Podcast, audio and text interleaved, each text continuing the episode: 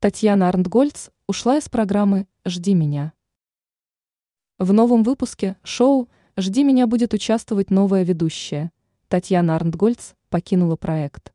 Александр Лазарев сообщает, что Арндгольц покинула шоу по собственному желанию.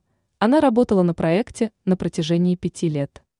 Издание «Тархит» отмечает, что ведущей захотелось больше времени посещать театральным постановкам и кино.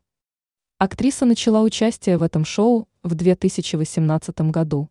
Актриса говорила о том, что первые дни съемок вызывали сложности. Дело в том, что данный проект требует от ведущего не только профессионального проведения шоу, но и эмоциональной вовлеченности.